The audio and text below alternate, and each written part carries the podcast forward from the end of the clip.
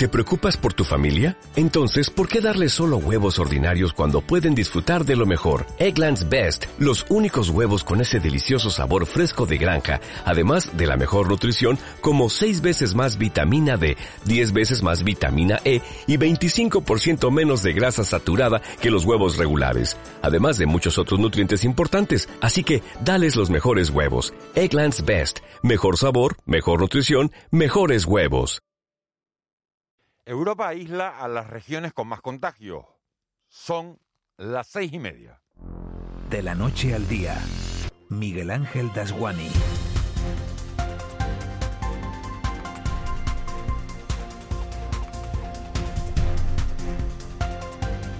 ¿Qué tal? Muy buenos días. Canarias amanece este viernes pendiente de la evolución de la pandemia que sigue disparada en algunos territorios y que llevaba anoche a la Unión Europea a tomar la decisión de aislar a las regiones con mayor tasa de contagio para evitar el avance de las nuevas cepas.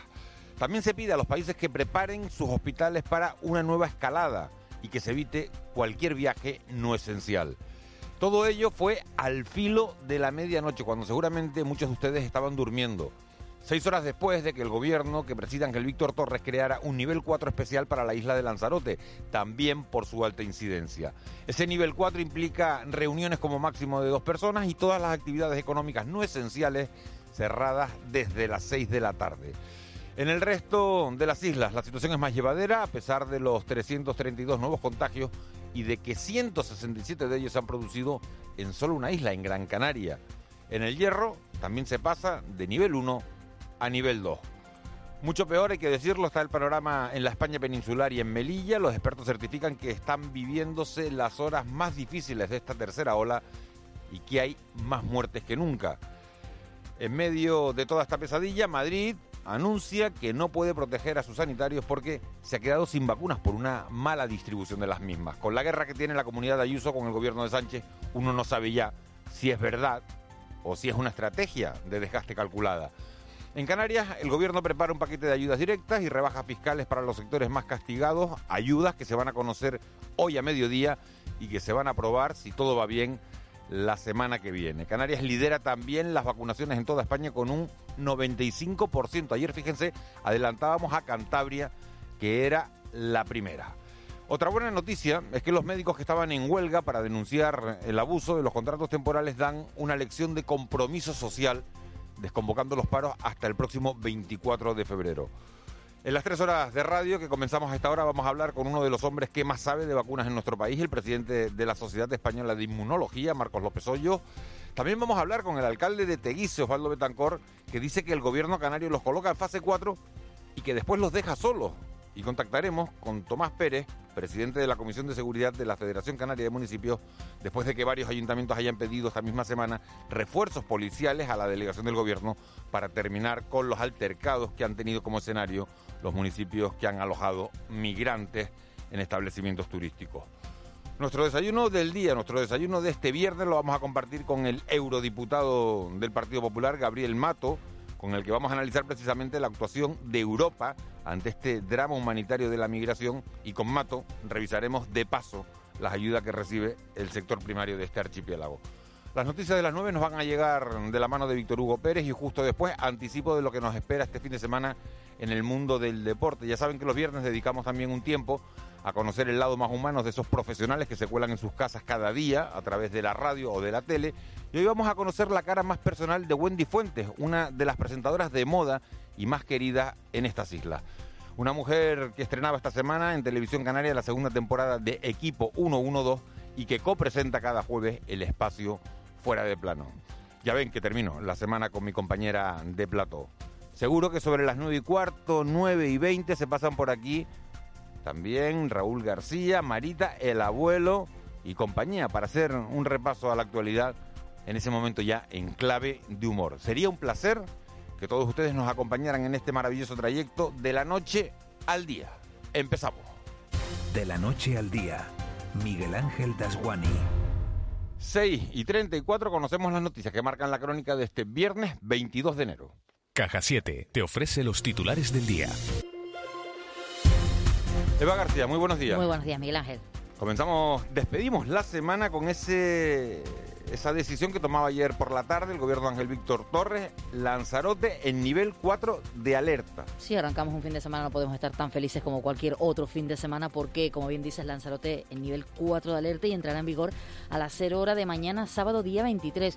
Lo ha dicho Julio Pérez, que es el portavoz del gobierno en Canarias tras el Consejo de Gobierno, un nivel en el que hay la mayor intensidad de restricciones. Entre ellas se reduce a dos personas las reuniones sociales y familiares y a partir de las seis de la tarde las actividades económicas deberán cesar. Además, ha asegurado que no será la única isla que pasa de nivel. El Hierro pasa a nivel 2. Lanzarote el próximo sábado a las 0000 del próximo sábado pasará a nivel 4 que no teníamos hasta ahora, en el que hay mayor intensidad de restricciones que en el nivel 3.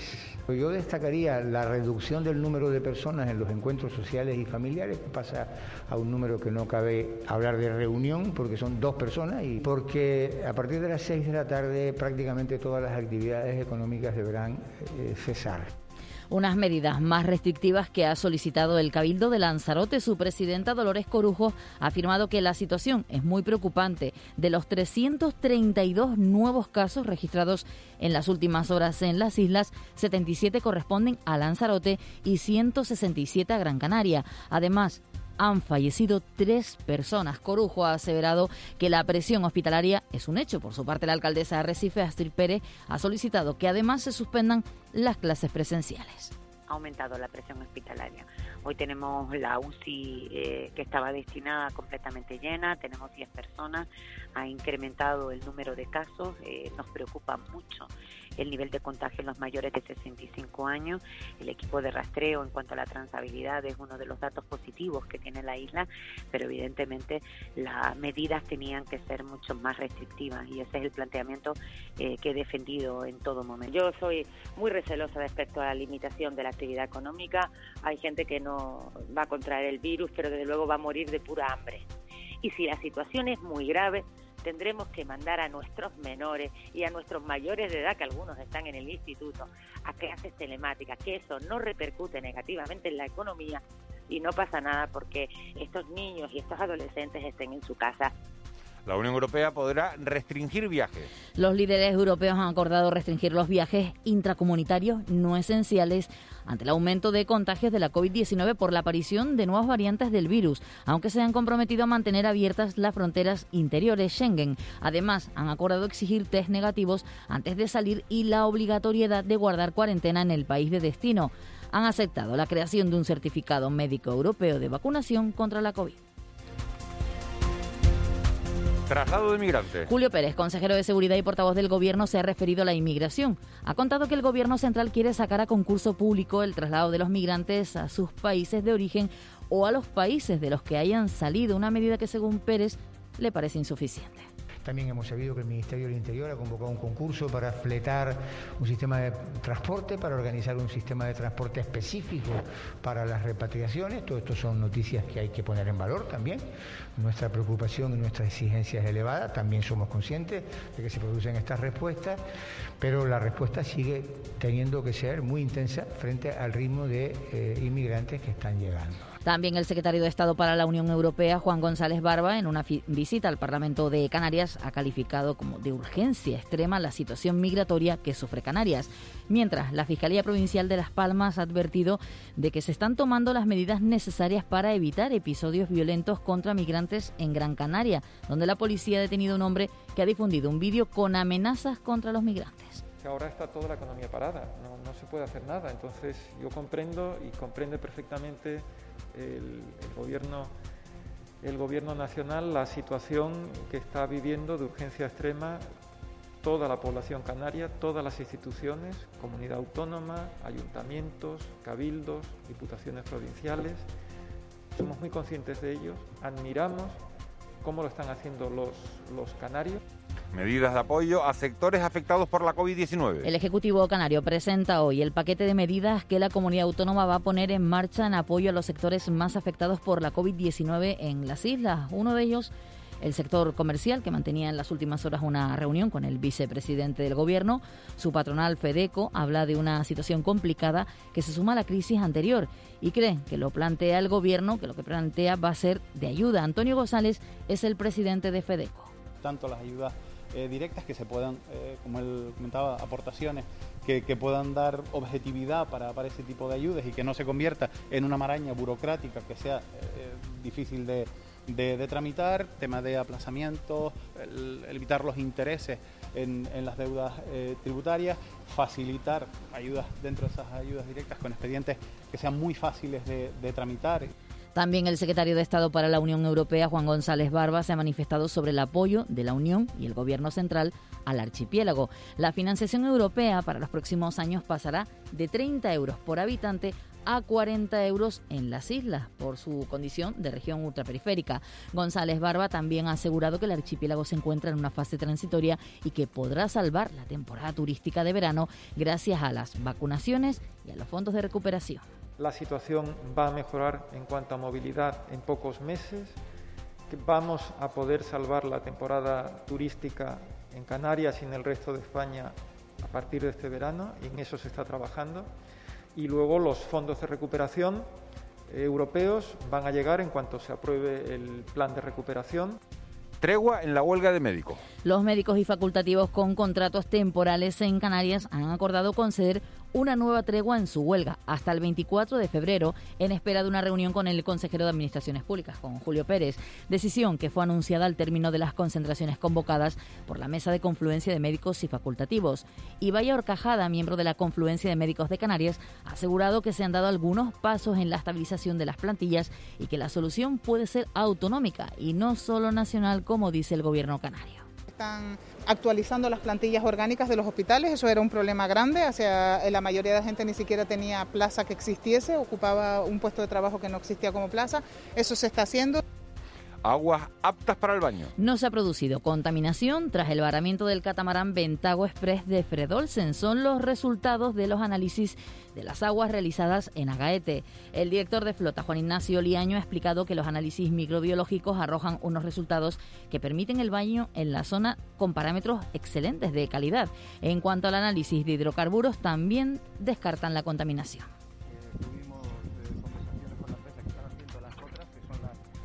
Químicas que son las de hidrocarburos, ¿vale? Y estas lo que nos han dado simplemente son unos resultados en donde dicen que no hay indicios de contaminación y que los parámetros están todos por debajo de lo que sería a lo mejor esa posibilidad que hubiese una contaminación por hidrocarburos. Con la sonrisa puesta hoy. ¿Quieres vivir la vida en plan fácil? Descubre un mundo de ventajas entrando en cajasiete.com barra en plan fácil y da el salto a Caja 7. Salta conmigo, digo salta, salta conmigo.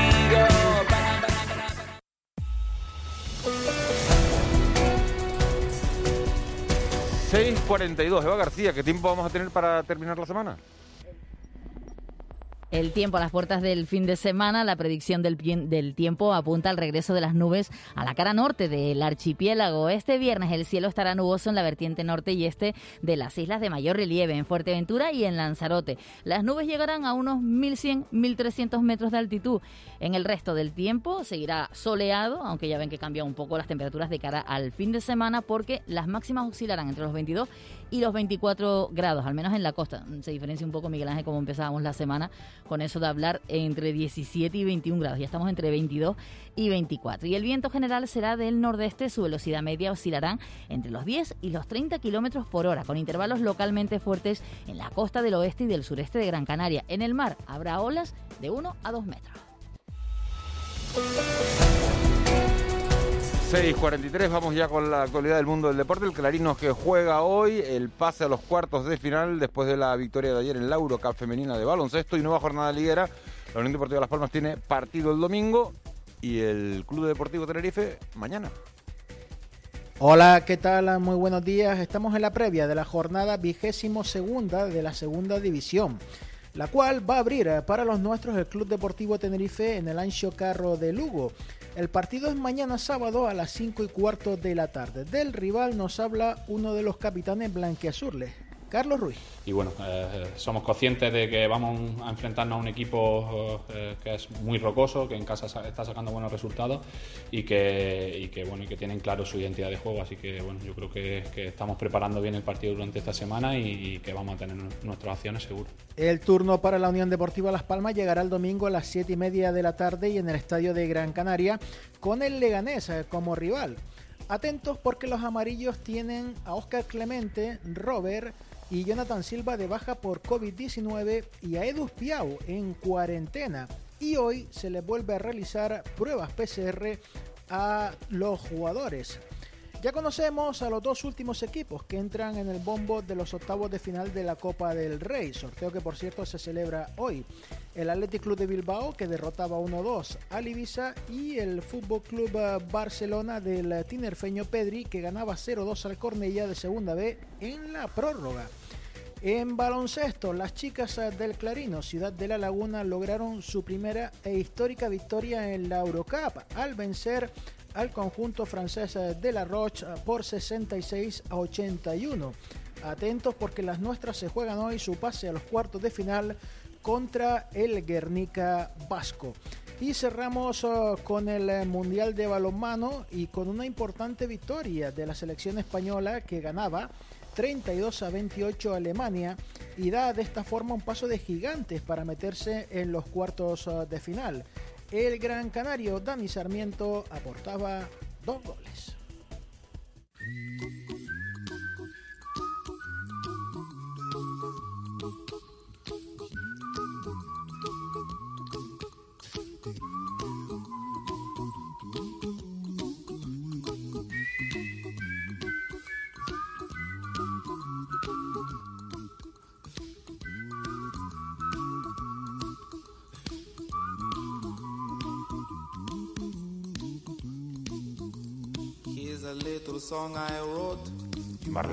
Días. Muy buenos días. Estaba esperando que empezara la letra, ¿no? Pero digo, los silbidos estos no acaban nunca, ¿no? Es que, bueno, es maravillosa. Es de las canciones más fáciles de reconocer que hay, ¿no? Don't worry, be happy. Viene que ni que al pelo hoy, vamos, hoy viernes. Claro que sí.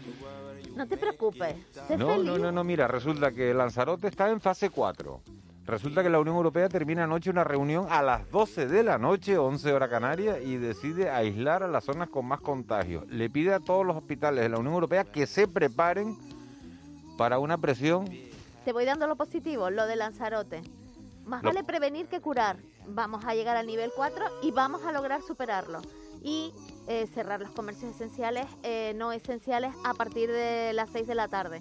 ¿Esto qué significa? Que nos vamos a tener que contener un poquito más en la isla de Lanzarote, como ya se ha hecho en otras islas y ha dado resultado positivo. Lo de la Unión Europea, más vale prevenir también, más vale que lo digan a tiempo, porque nos estamos encontrando con una cepa que va a venir fuerte. Una no, la tres. La británica, la, británica, la sudafricana y la brasileña. Así que, Iba a decir una barbaridad. Antes era las ingles y ahora son las cepas, ¿no? don't worry, be happy. Mi madre. Yo, ¿sabes con qué me quedo? ¿Con qué? Con que Canarias lidera. Lidera. Adelantó ayer por la izquierda Cantabria eh, el porcentaje de vacunación. De todas las vacunas que llegan, el 95% se colocan en Canarias. 94 tiene Cantabria y la tercera en ese ranking es Valencia. Me quedo con dos noticias. Con que Canarias es de las comunidades autónomas con menor tasa de contagio a pesar de esa delicada situación de Lanzarote y ese semáforo rojo en Gran Canaria. Y me quedo con que somos la comunidad autónoma con mayor tasa de vacunación. Vamos, Vamos a ver- rapidito, ¿eh? ¿Ves? Sí, vamos con las portadas de, de los periódicos, de la prensa. ¿Qué cuenta la prensa hoy? Pues mira, nos vamos a la provincia. Cuatro turistas llevan en las islas, eh, llevan de las islas a Islandia la cepa británica. Además, la imagen de portada, la llegada de una bebé en una patera es la imagen interior. Trata de impulsar las repatriaciones en un ambiente de crispación. Y en cuanto a ciencia, China ya investiga las roja- rocas que trajo de la Luna con el apoyo de la estación de Maspalomas.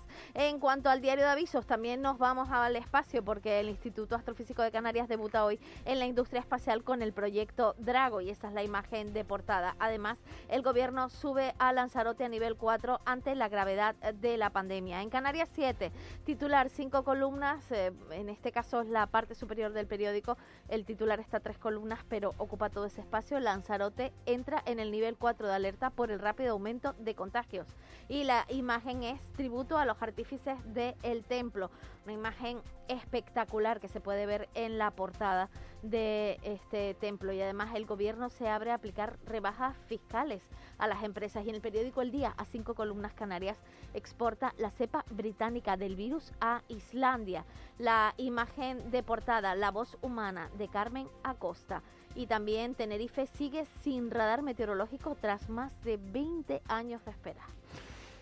Después, si me acuerdo, se lo pregunta a Vicky Palmer, esto del radar meteorológico, que no nos impide tener un conocimiento del tiempo, pero vamos a ver en qué, en qué nos afecta. Me quedo con esa foto, como nos estamos quedando con las cosas positivas, me quedo con esa portada del día, la voz humana de Carmen Acosta, que da un concierto hoy a las 7 de la tarde en el Auditorio de Tenerife. Los que vivan en Tenerife se puedan acercar, pues seguro que van a disfrutar de un maravilloso espectáculo.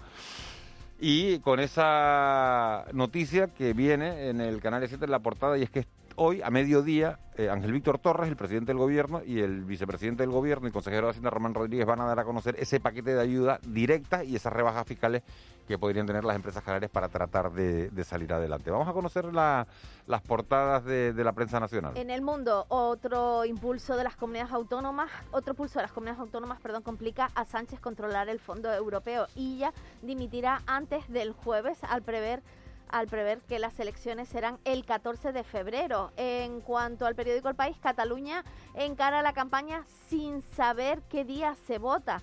La imagen de portada llama muchísimo la atención. Es el tema de féretros en una funeraria y la Unión Europea aislará regiones para evitar el avance de la nueva cepa. Y en el ABC el Poder Judicial se defiende y también uno de cada cuatro hospitalizados en España lo son por COVID, mientras se ve militares eh, pues trasladando eh, em, colchones dentro del pabellón del recinto ferial de Badajoz, convirtiéndolo en un hospital de campaña.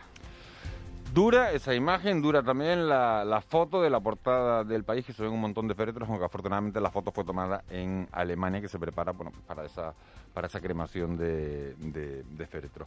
¿Qué va a ser noticia hoy? Pues tenemos muchas cosas importantes hoy. El presidente del Gobierno de Canarias mantiene una reunión con el secretario de Estado para la Unión Europea. Además de eso, va a tener rueda de prensa con el vicepresidente Román Rodríguez en la que se va a hablar de esas medidas que la comunidad autónoma va a poner en marcha para el apoyo de los sectores más afectados por la COVID. El presidente del Cabildo de Gran Canaria, Antonio Morales, va a comparecer en rueda de prensa para denunciar la situación que se está generando en la isla por la mala gestión de la crisis sanitaria y para exigir al Gobierno Central de la Unión Europea que afronte sus responsabilidades. Y también tenemos rueda de prensa en Lanzarote, la presidenta del Cabildo y el consejero de Sanidad eh, que van a hablar sobre la situación eh, epidemiológica de la isla.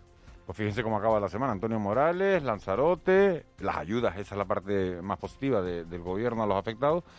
¿Qué es tendencia en las redes sociales? Eh, la campaña que ha lanzado Cruz Campo, la de acento, resaltan el acento, el andaluz, pero también se está luchando por el acento canario en las redes.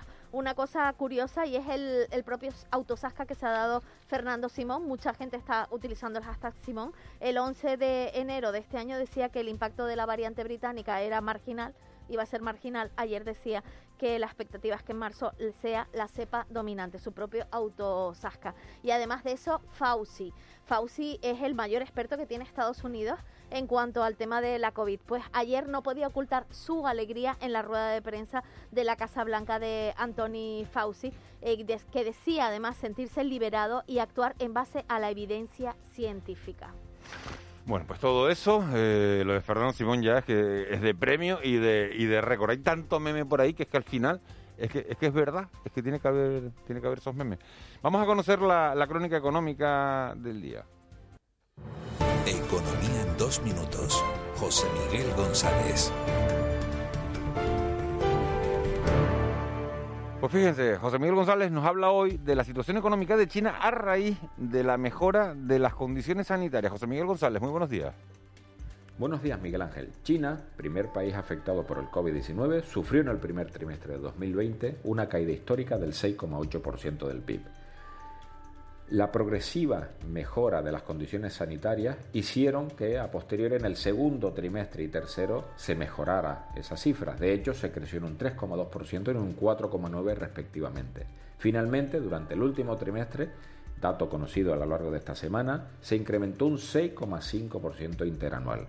En definitiva, la economía del denominado gigante asiático registró en 2020 un crecimiento del 2,3%. Se trata del ritmo más débil de la segunda economía mundial en más de 40 años. La recuperación de la actividad en China fue considerable a finales de año, debido a la demanda muy fuerte en el extranjero, tanto de productos médicos como de material para el teletrabajo. De hecho, la producción industrial alcanzó su mayor porcentaje de crecimiento en 2020 con un 7,3% interanual. Ahora bien, las ventas minoristas, principal indicador de consumo, se desaceleraron.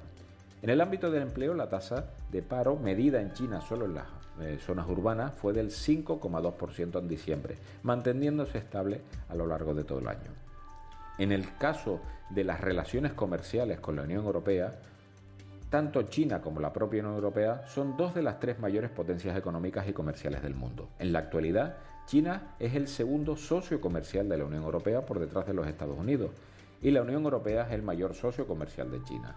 De hecho, son mercados mutuamente estratégicos que comercian por término medio más de mil millones de euros al día. Ahora bien, no todos son luces, también hay sombras, y dichas sombras están principalmente relacionadas, por un lado, con la lucha contra el cambio climático y por otra, con la situación de los derechos humanos en los que respecta a los derechos civiles y políticos. Es ahí donde se ubica ese fino equilibrio entre lo bueno y lo correcto. Feliz día y mejor fin de semana. Con C de Cultura.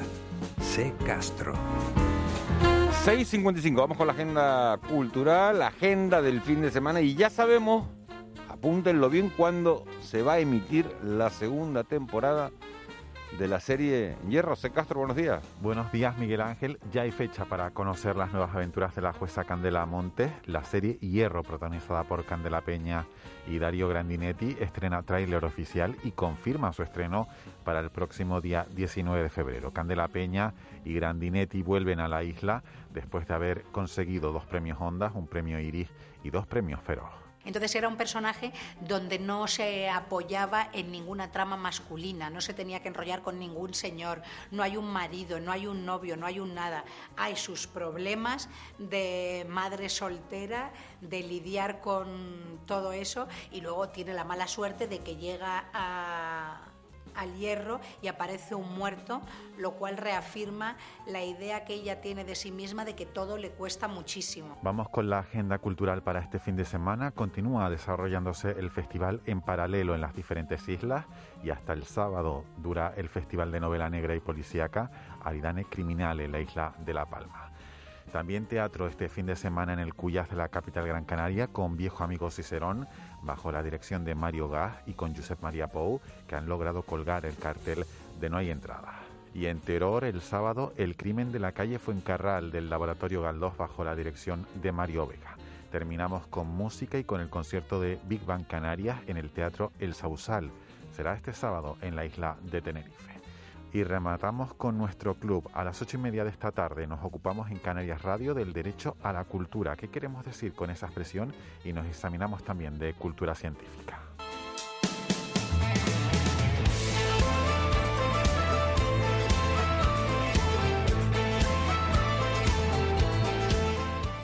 Y un último apunte, hace algunas semanas nos ocupábamos en esta sección de las reacciones de la gente de la cultura al asalto del Capitolio en Estados Unidos.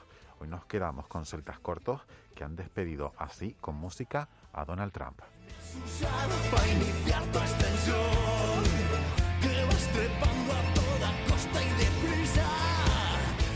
6.57, Marlene Meneses, viernes 22 de enero, Día Mundial de... De la salsa caliente, no la de bailar, sino la de comer. No, la de bailar también es caliente a veces, ¿no? Pero por eso específico. La bachatita más, que, más que otra, ¿no? La de comer, ¿eh? La de comer. ¿El cuál? La quizomba. Fisomba. Quizomba. con K. ¿Te acuerdas de la lambada? Restregarte Sí. todo. Un poco así, pero más todavía. No conozco. Es así como... Sí, sí. Vamos, que ahora es antipandemia. Así total. como si la gente la viera por la radio, ¿no? Sí, que si estuviera haciendo el movimiento, pero, pero yo creo que a la gente le bastó con el, con el- Es así como... El, no se hizo famoso el otro día el buá del que estaba en, Buah, en, sí, en sí. Tejeda. Es que. Eso es una palabra canaria que significa tanto buah. Bueno, la- el Día Mundial de la. Salsa Caliente. ¿Qué chorrada es esa? Pues un día que se inventaron los, los, ¿Los quién? cocineros. Los cocineros, pues una chorrada como una...